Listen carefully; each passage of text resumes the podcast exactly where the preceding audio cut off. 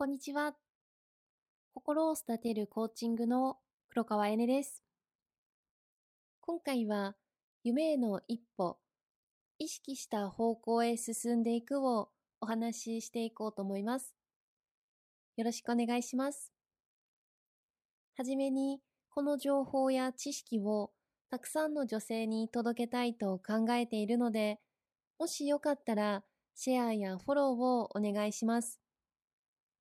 私たち女性がもっと輝けるように一緒に応援していただければ嬉しいです。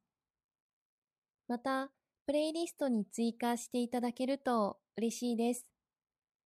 それでは始めたいと思います。人は意識することで学びます。例えば、お寿司屋さんになろうとするとき、そのことに集中することで関連する知識が身につきます。ニュースを見ているときも、注目する内容によって理解することが変わります。なので、意識することが大切です。広い家を見たとき、それに注目すると、その家に関する新しい知識が得られます。同じように、キャビンアテンダントになりたいと考える人は、その夢に集中することで、必要な知識や情報を得て、実現に近づきます。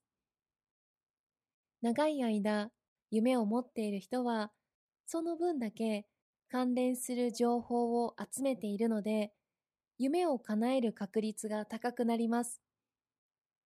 つまり、夢を実現する秘訣は、その夢に意識を向けて生活し続けることです。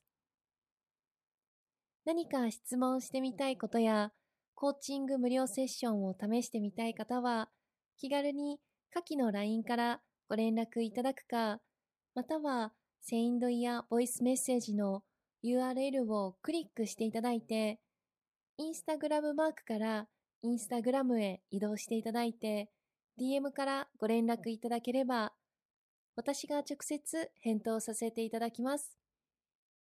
よろしくお願いいたします。今日もいい日です。